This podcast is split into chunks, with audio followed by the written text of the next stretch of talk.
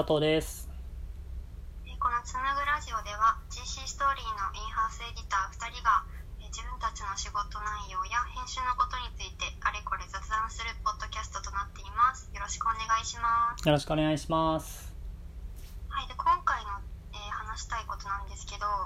採用広報についてちょっと話したいなと思ってまして、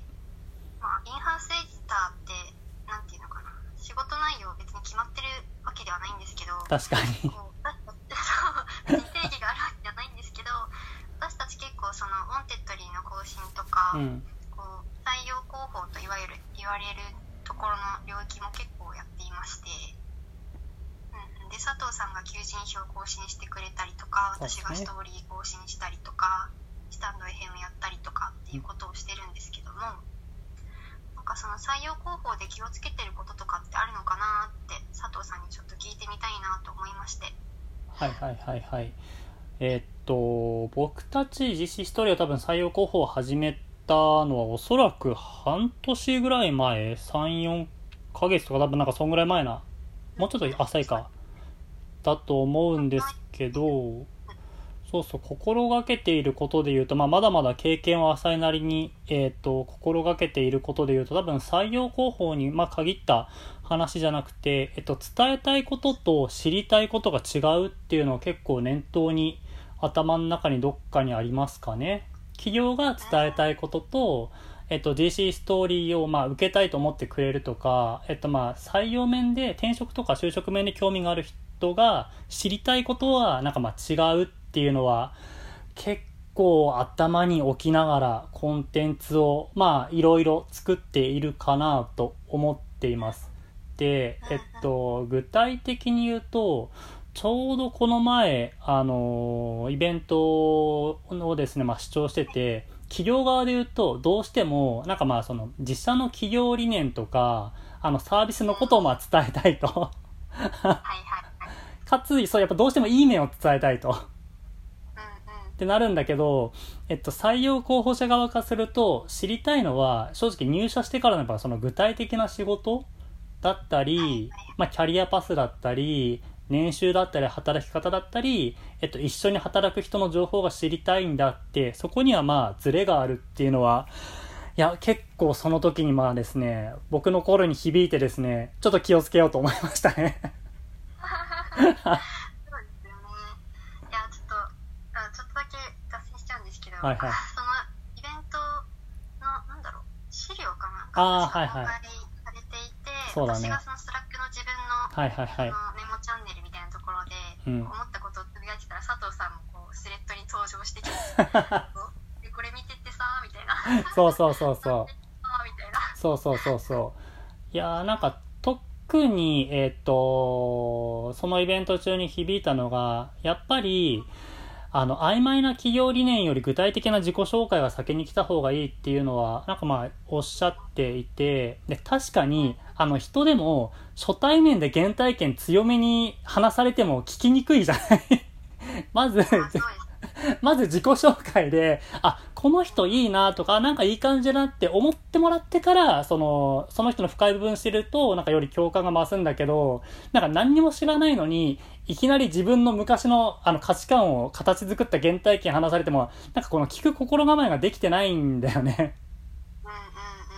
で、多分それは、えっと、企業と、えっと、あ企業と、えっと、情報の受け手としても同じで、なんかあの、あんまり知らないのにエモい話されてもやっぱり共感されにくいと思うんだよね。うーん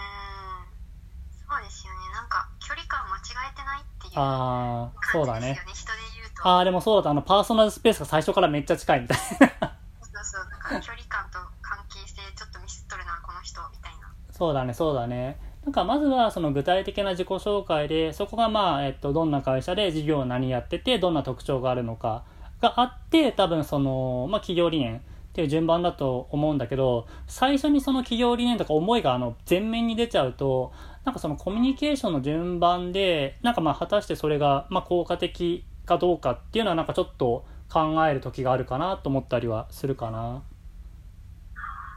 今、ちょっと思い出したことがあって、うん。はいはいはい。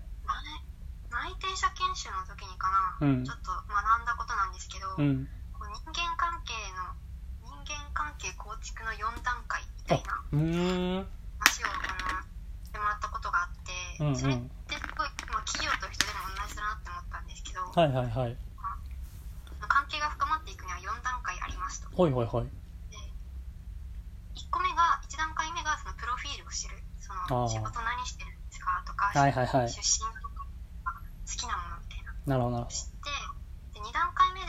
あの過去とか歴史とか価値観を知る、どはいはいはいはい。なるほどね。ここら辺で多分原体験みたいな話とかになってくるのかな、うん。で3段階目で志を知る、はいはいはいはい。世界を作りたいと思ってるとか、企業でまあビジョンミッションみたいな話だよね多分。うん。はい、最後の4段階目でその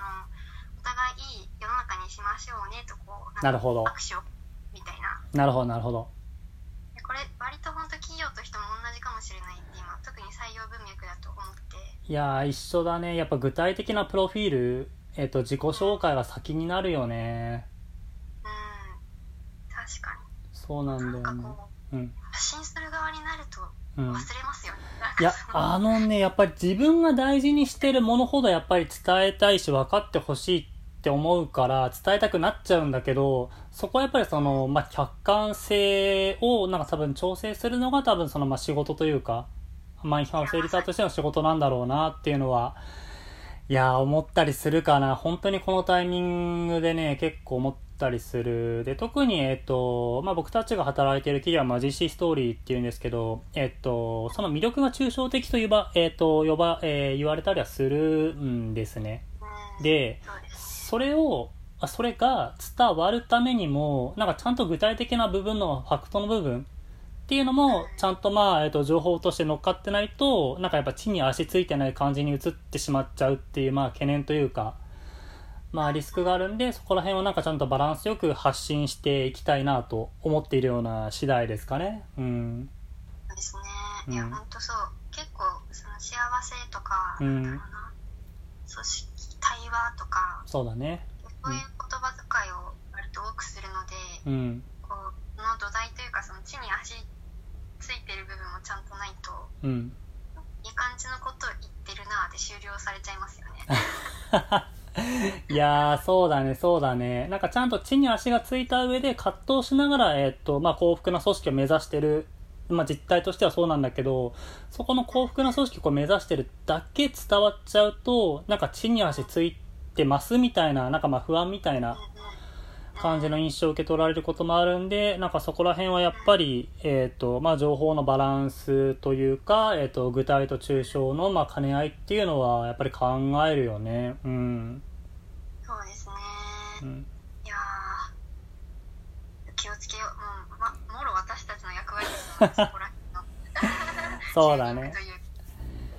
いううんいやー、そうだよね。やっぱりその、社内、そんで、その時にやっぱりその、えっと、まあ、メタ認知というか、社外から見えた時にこう、どう思うのかっていう視点が、いや、本当に必要だなってすっごく思う。うんいややっぱそのどこまで行っても結構バランス求められるなって思っていてそうだね。その社内のことも一番よく知ってる必要があるその正しく知っている必要がはいはいあるし、間違いない。でそれがその社外から見た時にどう見えるかうん。うん。えっと、今の世の中の文脈だとどういう捉え方になるかみたいなのもそうだね考えなきゃいけない。うんうんそうだね、そうだね。いや、そうなんだよね。なんか今の美咲氏の話にもあったんだけど、えっと、中見て、外見て、かつ、そのなんか流れみたいなのもなんか捉えておいた方が多分いいんだよね。世の中の流れ的に、今どの文脈に自分たちの組織が置かれているかとか、なんか最近で言うとそれこそまあ SDGs みたいな話もある中で、なんかそのどの流れの中でまあ発信するのかとか、えっとコンテンツの切り口考えるかっていうのは、いやーまあ考えますよね。いやーですねしかもなんかそれをこう見つけてくるのはもう本当自分たちだなっていう気がするのではいはいはい。そうっすね。間違いそうっすね。えー本当に。事業部のみんなはもう割と違うところに目線向けて頑張ってもらってる感じなので、うんうんうんうんま。あしっかり責任持ってでもこう社内とちゃんと同意しつつ違和そうだね。感ないよ